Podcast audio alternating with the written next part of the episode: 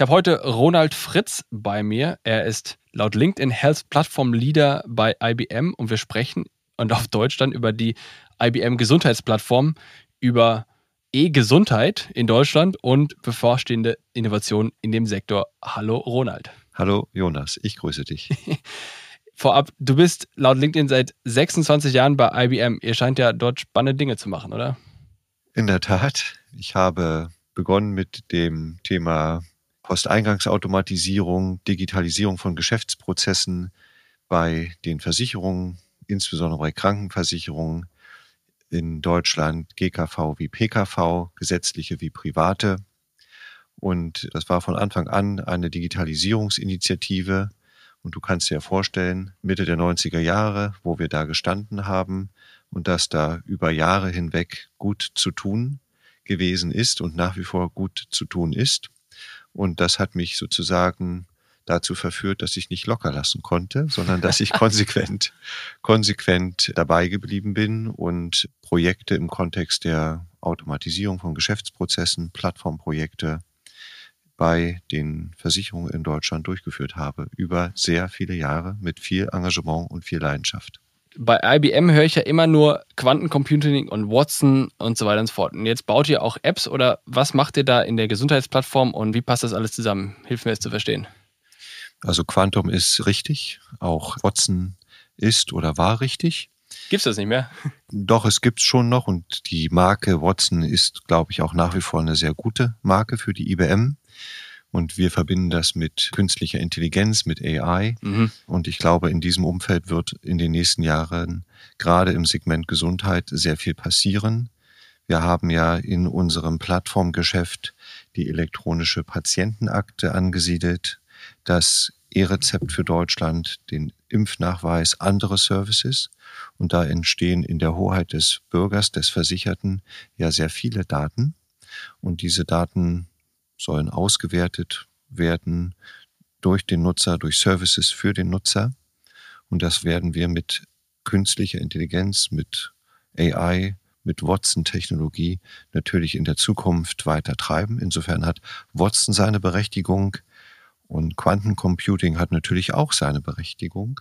Wenn wir mal daran denken, dass wir heute mit Verschlüsselungstechnologien arbeiten, dass nur der Bürger seine Daten, seine Gesundheitsdaten persönlich einsehen kann, dann müssen wir uns schon die Frage stellen, sind diese Verschlüsselungstechnologien in fünf Jahren noch so sicher? Oder brauchen wir nicht neue Rechnertechnologien, um performantere, professionelle Verschlüsselungsroutinen anzuwenden. Und da kommt das Thema Quantencomputing mit ins Spiel. Okay, und kannst du mir mal erklären, wer eure Einheit ist? Ich habe was von IBM Consulting gelesen.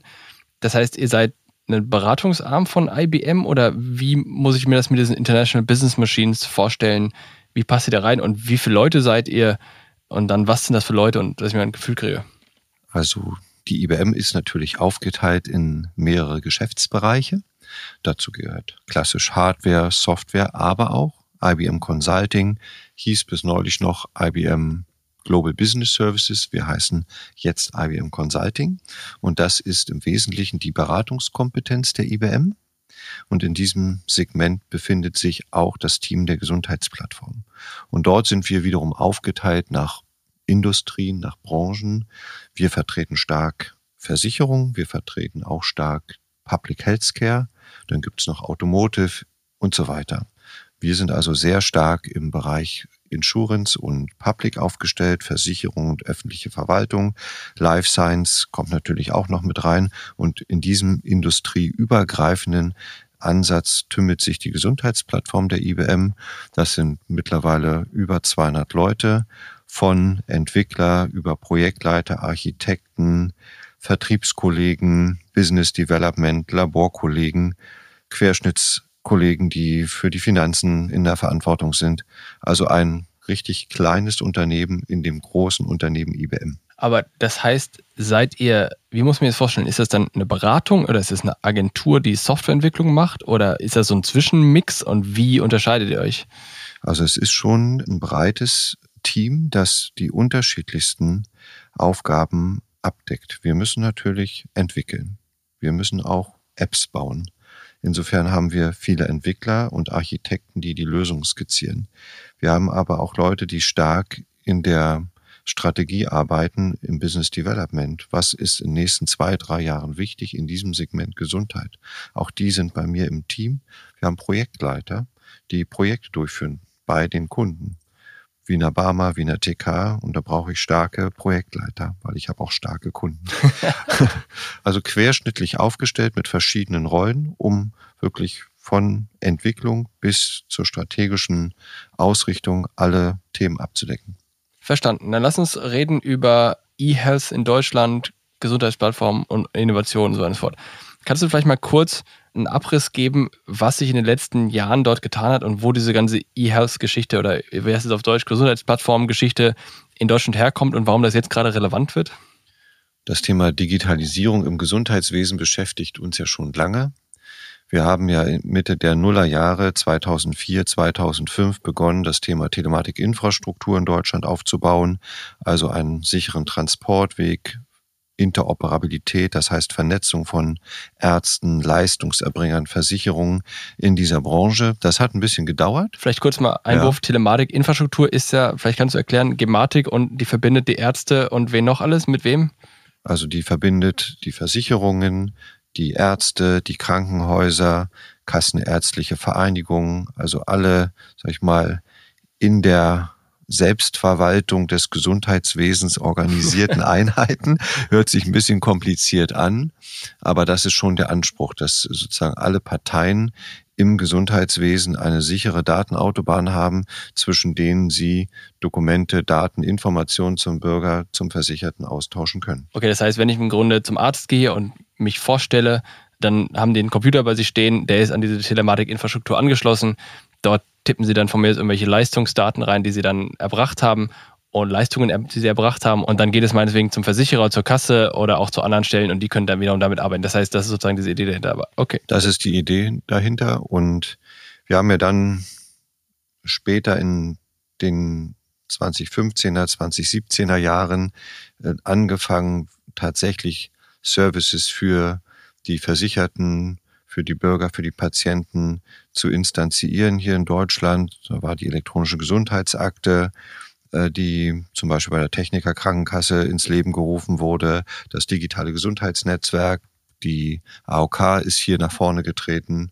Wir haben also in den letzten fünf, sechs Jahren, glaube ich, sehr viele Initiativen erlebt, die das Thema Digitalisierung von Prozessen von Informationen für den Bürger, für die Leistungserbringer, für die Ärzte in den Fokus genommen hat. Und insbesondere in den letzten vier Jahren nicht allein nur durch die, sag mal, starke Anteilnahme des Gesundheitsministeriums, aber auch deswegen ist natürlich enorm viel passiert. Jens Spahn hat ja immer gesagt, ein Feuerwerk von Digitalisierungsinitiativen wird gezündet und das ist in der Tat auch so gewesen. Das ist ja interessant. Das ist ja das erste Mal, dass man das quasi als jemand, der nicht jeden Tag damit arbeitet, hört. Das heißt, was, weil du hast gerade auch zufällig die, oder nicht, wahrscheinlich nicht zufällig, aber die letzten vier Jahre gesprochen. Das heißt, mit dem Spahn-Ministerium ist wirklich dann Digitalisierung da. Was ist da passiert? Ist das jetzt Einzug erhalten oder ist das im nächsten Gang geschaltet? Oder wie muss ja, auf jeden Fall mal in den nächsten Gang oder wahrscheinlich sogar zwei oder drei Gänge höher geschaltet. Okay. Wenn man mal zurückschaut, dann waren die Initiativen in der Vergangenheit doch eher, sag ich mal, von einer gewissen Trägheit gekennzeichnet. Und mit der neuen Regierung 2017, 2018 ist ja dann im Gesundheitsministerium Jens Spahn eingezogen und hat erst einmal die Mehrheitsverhältnisse an der Gematik verändert, um mehr Druck ausüben zu können, aber positiven Druck für das System. Und er hat dann eine Gesetzesinitiative nach der nächsten verabschieden lassen. Und darüber sind natürlich Maßnahmen in die Breite gekommen, wie das E-Rezept, wie die Patientenakte und viele andere, die digitalen Gesundheitsanwendungen für die Bürger. Viele andere Maßnahmen sind instanziert worden. Und das hat einen enormen Schub gebracht hat natürlich auch viel Arbeit erzeugt bei den Ärzten, bei den IT-Systemherstellern, die für die Ärzte und Leistungserbringer etwas auf den Weg bringen müssen, bei den Krankenkassen. Da war natürlich viel zu tun, aber für die Digitalisierung im Gesundheitswesen war das ein erster, größerer, wichtiger Meilenstein. Wir dürfen aber auch nicht aufhören. Es ist noch viel zu tun. Und was ist da jetzt konkret passiert? Das heißt, du hast gerade schon angesprochen, elektronische Patientenakte, E-Rezept, was noch, was ist gerade da? Wir haben die zum Beispiel Kommunikation im Medizinwesen auf den Weg gebracht. Der Arzt kann die elektronische Arbeitsunfähigkeitsbescheinigung jetzt nicht mehr per Papier an den Arbeitgeber, sondern digital jetzt zusenden, beziehungsweise an die Krankenkasse. Das sind also einfache, einfache Digitalisierungsmaßnahmen, die jetzt möglich geworden sind. Von einem Arzt zum nächsten weiterbehandelnden Arzt kann der Arztbrief digital versendet werden. Klingt überhaupt nicht spannend, ja, aber er war bisher immer mit einem Medienbruch Papier weiterleiten, Papier wurde vergessen, der nächste Arzt weiß nicht, was los ist. Und jetzt können wir es digital machen. Und so gab es eine Reihe von Maßnahmen, vielleicht noch das Thema digitale Gesundheitsanwendung. Wenn du als Patient eine bestimmte mobile Anwendung nutzen möchtest, die dir in der Versorgung oder in der Vorsorge hilft, dann hat das Ministerium auch das verabschiedet, dass diese Gesundheitsanwendungen von den Krankenkassen bezahlt werden können. Was ist zum Beispiel? zum Beispiel Tinitrex war ja eine Anwendung, wenn du unter Tinnitus leidest, dass du da eine bestimmte mobile Anwendung beziehungsweise eben ein digitales System nutzen kannst, um darauf zu reagieren. Ja, bestimmte Schmerztagebücher werden erstattet von den Krankenkassen und für verschiedenste Krankheitsbilder gibt es eben Anwendungen, die durch einen Prozess gezogen werden. Haben sie wirklich eine Auswirkung auf deinen Krankheitsverlauf, einen positiven? Wenn das erwiesen ist, wird mit den Krankenkassen ein Vertrag geschlossen und die Krankenkassen erstatten derartige Anwendung, digitale Anwendung, die der Bürger nutzen kann. Und das ist auch eine von vielen Maßnahmen, die in den letzten vier Jahren durchgedrückt worden ist. Und wer sind da jetzt die Player? Das heißt, ihr habt da wahrscheinlich bei den ganzen Sachen mitgespielt, ne? Die IBM hat mitgespielt. Wir haben ja einen starken Fußabdruck in dem Bereich sichere Anwendungen in der Cloud. Wir haben den Fachdienst für das E-Rezept auf den Weg gebracht. Wir werden ab nächstem Jahr die 500 Millionen Rezepte digital durch Deutschland hin und her äh, senden. Da brauchst du ein skalierbares System, ein hochausfallsicheres System. Das kann die IBM sehr gut. Das haben wir auf den Weg gebracht und werden sozusagen das E-Rezept hier für Deutschland ermöglichen. Aber wir haben zum Beispiel auch die elektronische Patientenakte für große gesetzliche Krankenversicherungen hergestellt, sowohl im Rechenzentrum, aber eben auch in der Hand des Versicherten die mobile Anwendung, die er nutzen kann, um mit seinem Arzt Dokumente auszutauschen oder seine Gesundheitsdaten zu verwalten. Da adressieren wir mittlerweile auch mehr als 25 Millionen Versicherte, die unsere Anwendung nutzen kann. Auch das muss sehr stabil sein, muss skalieren können, muss hochsicher sein. Dafür steht die IBM. Faszinierend. Wenn wir jetzt über Versicherer reden und gerade jetzt ist ja die Situation, die gesetzlichen Krankenkassen haben beim Thema elektronische Patientenakte das alles bis zum 1. Januar 2021 eingeführt. Vielleicht mal kurz eine Frage. Ich habe letztens mit jemandem gesprochen, der hat gesagt, im Q4 2020 wussten alle schon, ach Gott, das wird hier echt wieder mit heißer Nadel zusammengestrickt.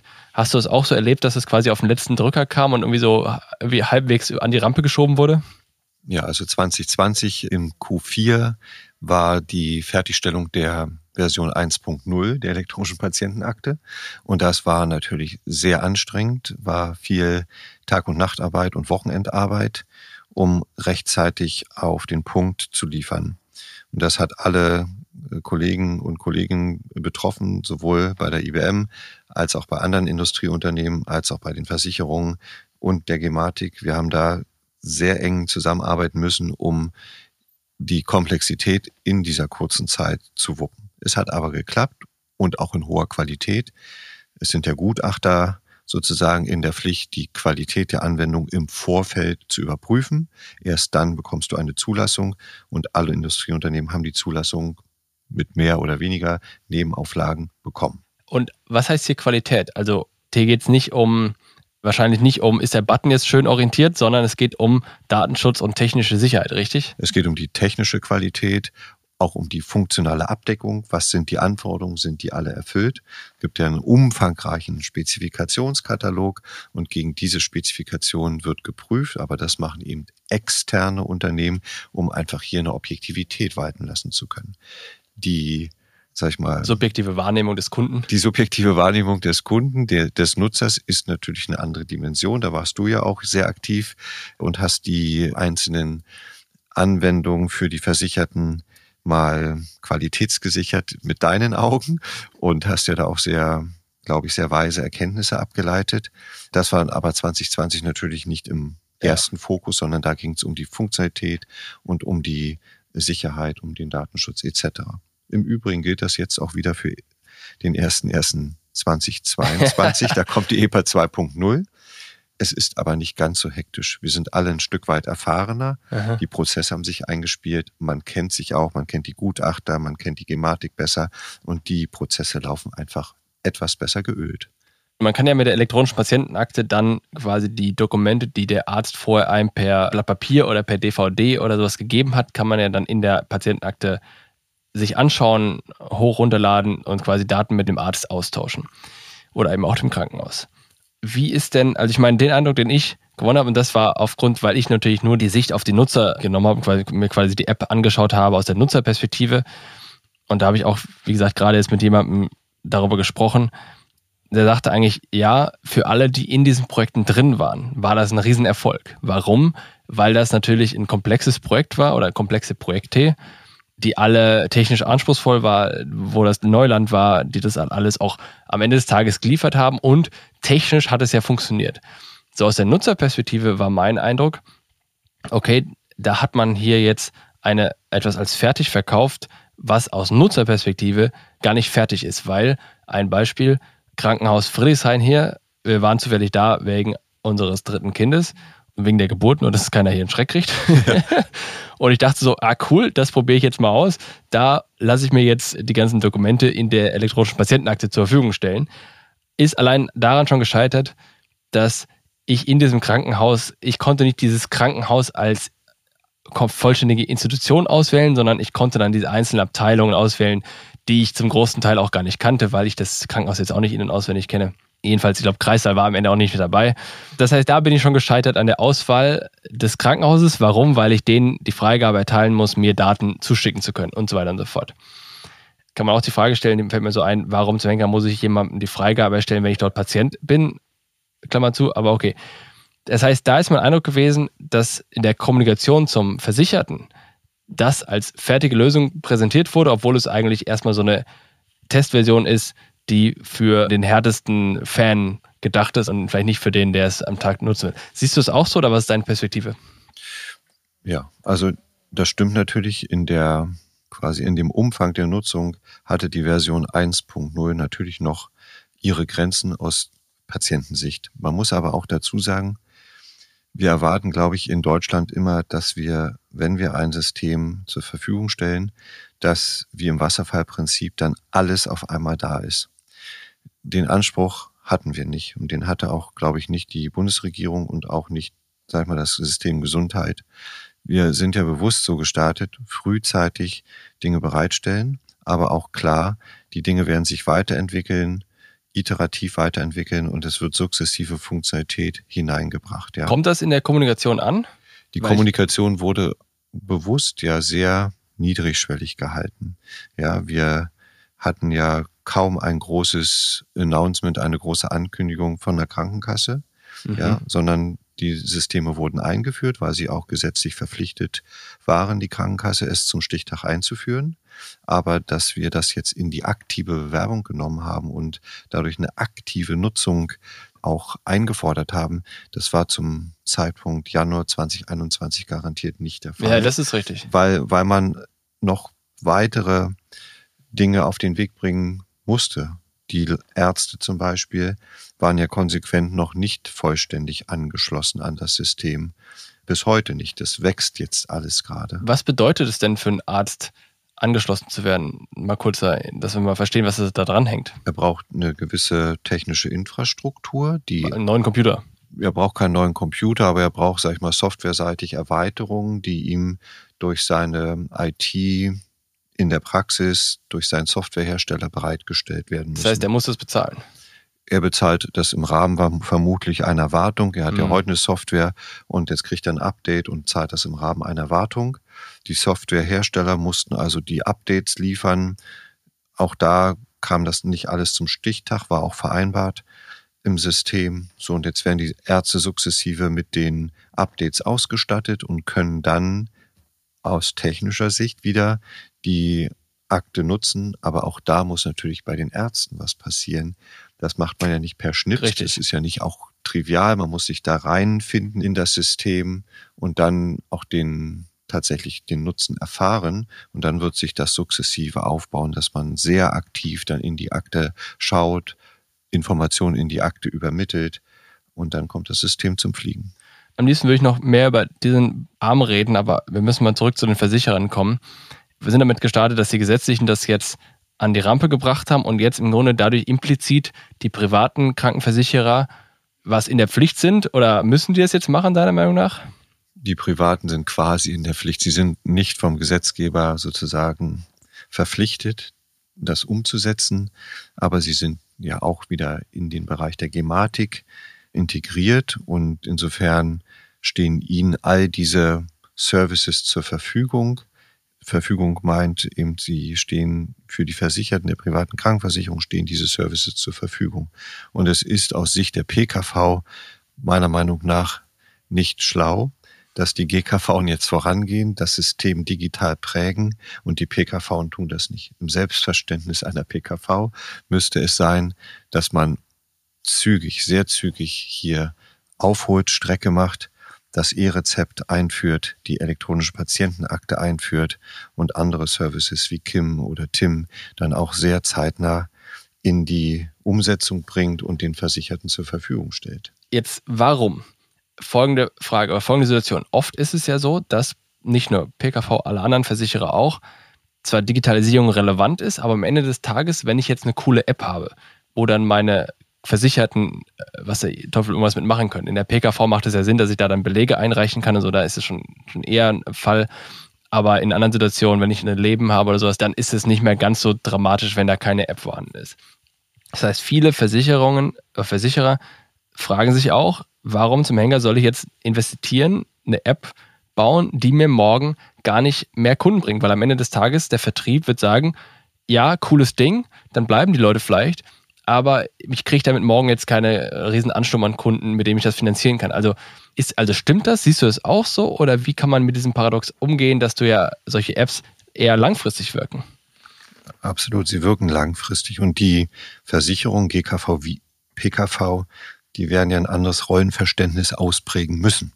Vom Payer zum Player. Ja, das ist ja so das geflügelte Wort. Mhm. Heute zahlen sie die Leistungserstattung, sie bezahlen die Arztrechnungen. Aber eigentlich muss man doch dahin kommen, dass ich den Versicherten richtig steuere, wenn er eine Krankheit hat. Was ist die beste Art der Therapie? Oder wenn er eine bestimmte Konstitution hat, wie sieht denn eine vernünftige Vorsorge aus? Das weiß der gemeine Bürger nicht in jedem Fall. Und da braucht er eine helfende Hand. Und diese helfende Hand, diese Rolle kann die Versicherung einnehmen und sollte sie einnehmen. Aber ist das nicht der Arzt?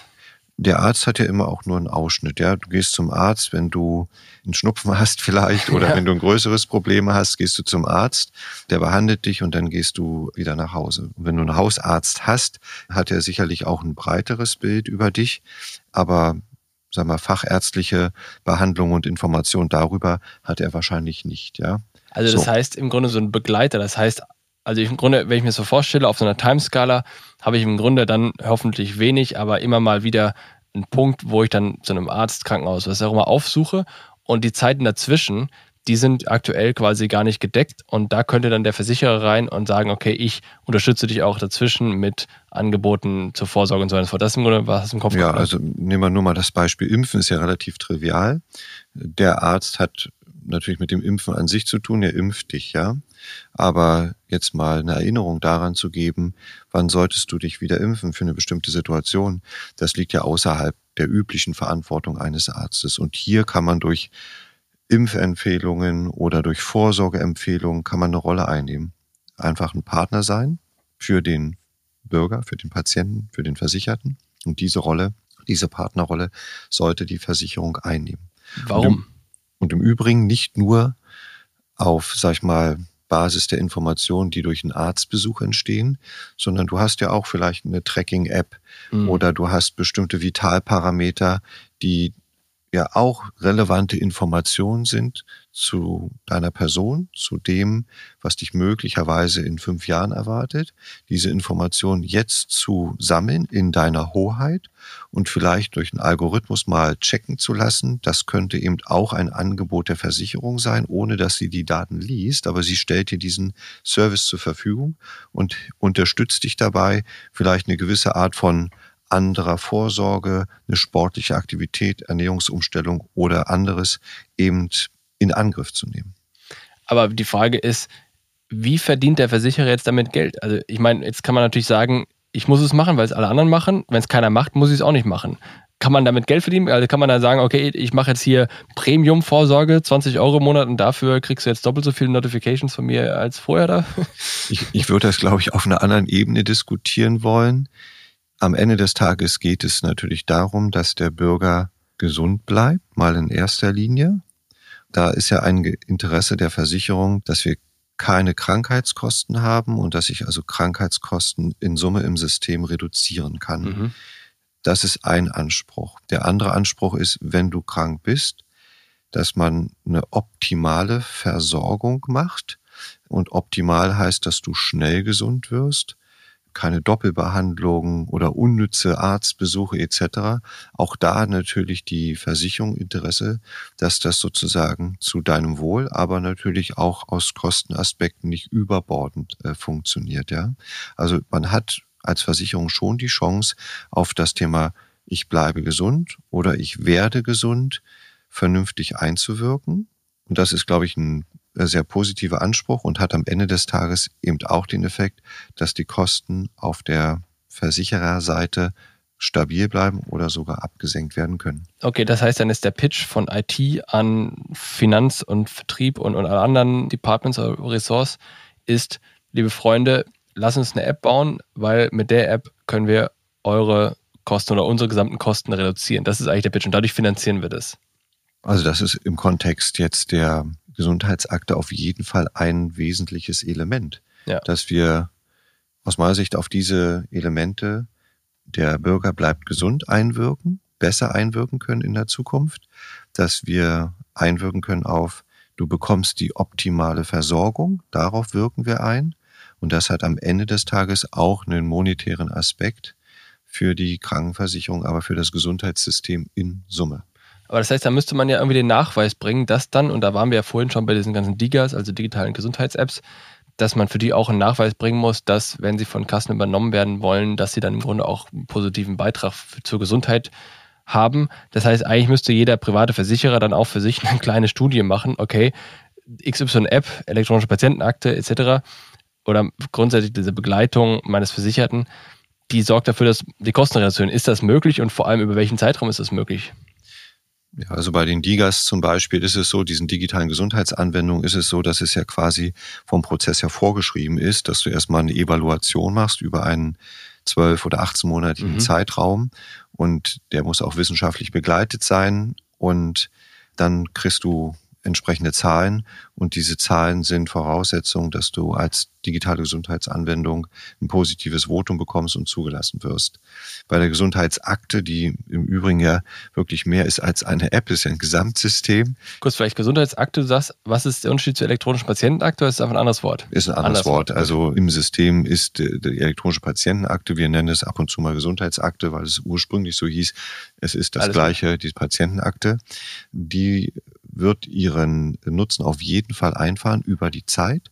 Ist insofern jetzt natürlich ein bisschen schwieriger für die Versicherer, den unmittelbaren Nutzen zu sehen. Ja, bei den Digas ist es vorher evaluiert worden. Bei der Patientenakte muss man den Glauben daran haben, mhm. dass es sich über die Zeit einstellt. Ich glaube, das ist auch logisch. Ja, aber dass er die Kosten reduziert, das ist dann der Pitch von dem Ding. Oder ist es ein Branding und Marketing? Ja, es ist, ist, ist sicherlich der Anspruch. Jetzt haben wir einen gesellschaftlichen Anspruch, dass wir für die Gesundung der Bürger und für das Wohlbefinden der Bürger einstehen auf der einen Seite, aber natürlich rein aus dem Kostenblick haben wir ja natürlich auch den Anspruch, dass die Kosten im Gesundheitswesen nicht immer, immer höher werden. Sie werden höher, weil wir viel bessere Technologien haben auf der einen Seite, aber wir können auch Ineffizienzen aus dem System rausnehmen und dazu dienen zum Beispiel solche Aktensysteme.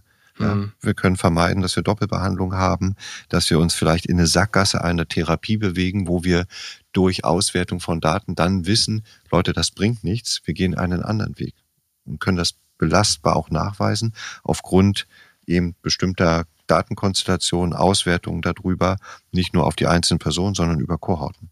Können Versicherer die Daten aus der elektronischen Patientenakte nutzen für irgendwas?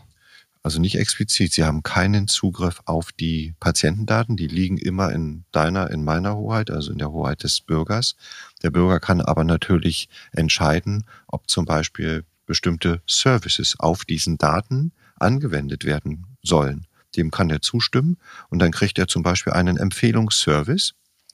Die Empfehlung kann dann sein, mach doch eine Vorsorge, du bist jetzt über 50, du bist männlich, mach eine Darmkrebsvorsorge. Mhm. Ja, das ist ein ganz einfacher Service. Der kann natürlich auch komplizierter sein, viel mehr Daten auswerten als nur das Alter und das Geschlecht. Und dann können entsprechende Empfehlungen stattfinden oder eine nächste Aktion empfohlen werden. Und diese Services werden von den Versicherungen zur Verfügung gestellt.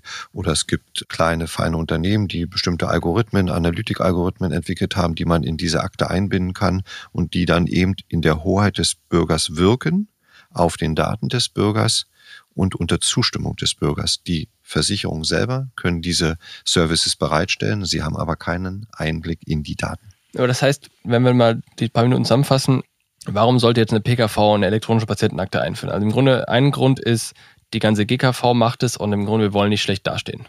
Ist ja durchaus nicht falsch, ist im Grunde, das wollen wir ja auch eigentlich als die Leute, die, also ich will es haben, ich will, mein, oder anders, mein Problem ist, dass viele Versicherer einfach der Druck nicht groß genug ist, gute Produkte, digitale Produkte zu bauen, weil es kein anderer macht. Also wie im Kino, wenn einer aufsteht, dann stehen auch alle anderen auf, so ungefähr, ne? Genau. Also insofern, die GKV als großer, quasi der neue Maßstäbe setzt, wo man ja sagt, was hier diese halbstaatlich regulierten, die können was, was wir nicht können, so ungefähr. Also ist ja auch da in dieser privaten versus ja, ja, klar. Äh, öffentlichen Systemkampf, ja, ja. Genau, das ist, also insofern ist es ja spannend, dass die jetzt im Grunde zeigen, wo es lang geht. Grund eins. Das bringt aber morgen noch keine Kohle. Dann der zweite Punkt ist, bei der EPA könnte es dann die Gesundheitskosten reduzieren das siehst du auch so. Aber nur, aber nicht, weil die Leute gesünder werden, weil nur weil sie die EPA benutzen, werden sie nicht gesünder, sondern weil das perspektivisch Systemkosten reduziert, weil Effizienzen entstehen bei den Ärzten, richtig? Das heißt, Vermeidest Doppelbehandlungen, du kriegst Erfahrung über bestimmte Therapieansätze, wo du dann weißt, die wirken nicht, ja, und du gehst ganz bewusst andere Wege und vermeidest solche Ineffizienzen im System. Und dafür dienen die Daten. Ja. Und wir müssen jetzt aber die Daten sozusagen über den Lebensbereich des Patienten, des Bürgers sammeln in seiner Hoheit. Und wir müssen sie dann auswerten. Und wir können dann ableiten, hier sind bestimmte Dinge, die würde man eigentlich so nicht mehr machen. Oder ich kann frühzeitig sehen in der Zukunft, ich würde dir jetzt Folgendes empfehlen, Folgendes zu tun, damit du eben nicht in zwei Jahren umfällst, sondern dass du da eben eine ordentliche Vorsorge betrieben hast und nicht in eine bestimmte Konstellation kommst. Und das ist kostenschonend in Summe. Und es ist natürlich, und das ist ja auch der Anspruch für das Gesundheitsgefüge der Bürger hier in Deutschland ein wichtiger Aspekt. Und dann hast du im Grunde noch zwei weitere Dinge in der Pipeline. Eins haben wir schon besprochen, das andere ist mir gerade eingefallen. Das eine ist, wenn man einmal diese EPA quasi im Angebot hat und das die eigenen Versicherten nutzen, dann kann ich natürlich in der zweiten Stufe dort zusätzliche Services draufschalten, die dann in der dritten Stufe sozusagen meine Kohorte günstiger machen, weil im Grunde dann die Leute gesünder werden und günstigere Kosten oder weniger Kosten auslösen. Verstanden? Und das dritte ist, was ich auch relevant finde, man übt mal mit digitalen Produkten umzugehen, weil das ist, glaube ich, eine Sache, da sind viele Versicherer noch sehr am Anfang zu verstehen, wie setze ich das um, woran erkenne ich, ob etwas gut oder schlecht ist, was sind die Kompetenzen, die ich brauche. Und da sind viele überrascht, was man da alles braucht, was man alles noch nicht hat. Das sind dann sozusagen die, die vier Gründe, die. Das ist ein rundes Bild, auf jeden Fall, vielleicht mit unterschiedlichen genau. Gewichtungen, aber das passt zusammen. Und das sind aber alles Sachen, die heute Geld kosten und erst in ein paar Jahren Geld bringen. Das heißt, das ist eine Investition in die Zukunft. Das ist eine Investition für die Zukunft. Das muss man auch, glaube ich, transportieren zu den Versicherungen, zu den gesetzlichen Krankenkassen. Das ist denen, glaube ich, auch bewusst. Und insofern sollte natürlich ein Druck entstehen, dass man möglichst schnell in die Hebelwirkung kommt und im Gesamtsystem eben auch die Akte wirklich in die Nutzung bringt, das E-Rezept in die Nutzung bringt. Das wird diesen, nennen wir es Warteprozess oder diese Karenzzeit eben verkürzen können. Du hast schon E-Rezept angesprochen. Was kommt als nächstes? Heißt ihr mit IBM seid ihr mittendrin an der Entwicklung beschäftigt von solchen Angeboten? Was ist bei euch in der Pipeline? Worüber kannst du schon reden, was als nächstes kommt? Wir haben ja einmal die gesetzlichen Fachdienste, die auch wir weiter für unsere Versicherungen umsetzen werden. Die nächste Version der elektronischen Patientenakte 3.0. Was kann die? Die kann dann zum Beispiel Datenspende durchführen. Die kann. Was ist das? Ähm, Daten? Wem kann ich spenden? Äh, UNICEF?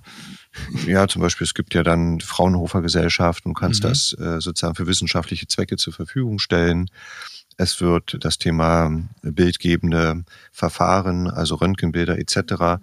Über solche Objekte wird für die Akte dann diskutiert. Das heißt, ich sehe meine Röntgenbilder in der App? Genau. Mhm. So, da ist natürlich spannend, wo liegen die Daten? Liegen die in der Akte? Kann man diese Datenmengen überhaupt verarbeiten genau. oder hat man nur eine Verlinkung? Also gibt sicherlich ein paar interessante Fragestellungen. Das sind so die gesetzlich vorgeschriebenen Entwicklungen, die wir natürlich für unsere Mandanten mitmachen. Wir werden dann erleben, dass das gesamte Thema Kommunikation sich nochmal verändern wird. Man darf es vielleicht nicht so laut sagen, aber wahrscheinlich weiß auch jeder, der Arzt kommuniziert heute über WhatsApp oder über E-Mail mit seinem Bürger, mit seinem Patienten und andersrum. Das ist natürlich sehr bequem, aber datenschutzrechtlich insofern immer mal bedenklich. Und hier wird es auch Veränderungen geben, dass man den gleichen Komfort haben kann sprich also synchrone Kommunikation zwischen den Parteien, Chat, Videochat etc., aber eben auch im Rahmen der Telematikinfrastruktur, also in einer sicheren Umgebung mit dem Komfort, den man heute gewohnt ist. Und das wird auch jetzt im nächsten Jahr umzusetzen sein. Und dann werden wir das Anfang 23, Mitte 23 auch erleben. Also auch eine spannende Entwicklung. Für mich persönlich geht es eigentlich sehr stark in den Bereich der künstlichen Intelligenz hinein. Wir werden hier mit ja, ersten Proof of Concepts, Showcases, aber auch schon konkreten Anwendungen das Thema, wie kann ich den Datenschatz heben, uns zeigen, auch hier in. Aber welchen Datenschatz? Ich habe gerade verstanden, dass die Versicherer gar nicht an die Daten rankommen. Oder wer kann jetzt den Datenschatz, welchen Datenschatz heben? Du hast ja die Daten in der Akte, mhm. also gibst du dem Patienten, dem Bürger, einen Service an die Hand über seine Anwendung. Diesem Service kann er zustimmen, dass er ihn nutzt. Und dann kann dieser Service auf den Daten einfach Auswertungen machen. Ja, Zum Beispiel? das einfachste Beispiel ist ja immer eine Vorsorgeempfehlung. Ja? Du siehst die Daten, machst eine Vorsorgeempfehlung, welche Vorsorge steht, äh, empfehlen wir dir. Du bist jetzt folgenden Alters, folgendes Geschlecht, hast vielleicht folgende Vorerkrankung gehabt. Wir empfehlen dir eine bestimmte Vorsorgeuntersuchung. Ja, das ist eine ganz einfache, sehr regelbasierte Analytik. Und dieser Service läuft in der Akte. Die Versicherungen kriegen gar nichts mit von den Daten, stellen aber den Service zur Verfügung.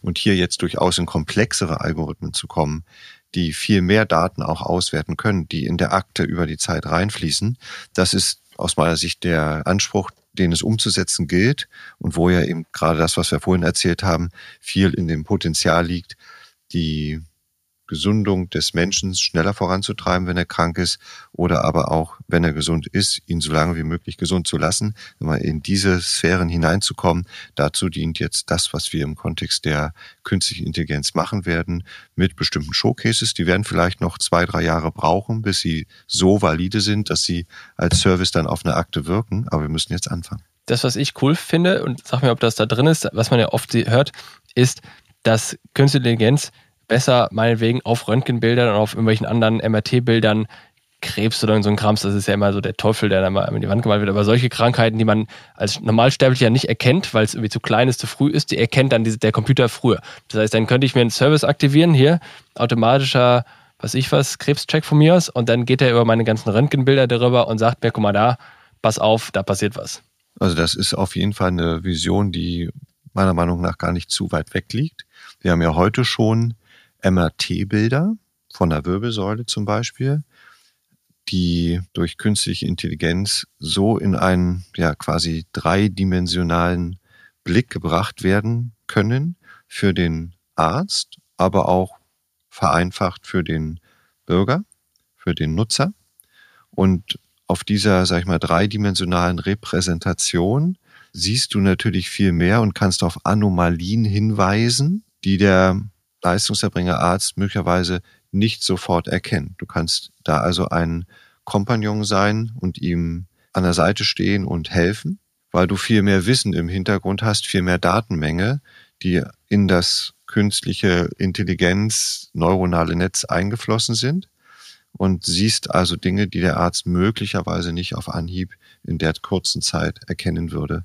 Und genauso kannst du das natürlich dem Bürger auf einfache Art und Weise auch mal mitgeben. Hier ist dein MRT, hier ist deine Wirbelsäule und an der Stelle hast du ein Problem, ja? Und kannst das visualisieren, kannst mehr Bewusstsein erzeugen für die Krankheit. Und da wird künstliche Intelligenz in jedem Fall, auch heute schon, Einzug halten und zeitnah zur Verfügung stehen. Und was davon ist für Versicherer relevant? Oder welche Produkte müssen die einführen? E-Rezept, ist das für Versicherer relevant? E-Rezept ist verpflichtend für die gesetzlichen Krankenkassen und für die privaten gleiche Diskussion. Die sollten da mitmachen. Das wird natürlich im Kontext der Prozessautomatisierung viel bei den PKV vereinfachen können. Die kriegen die E-Rezeptdaten, die Abrechnungsinformationen digital und können die auch digital weiterverarbeiten. Da fallen dann Scannen und Erkennenroutinen weg in den Häusern.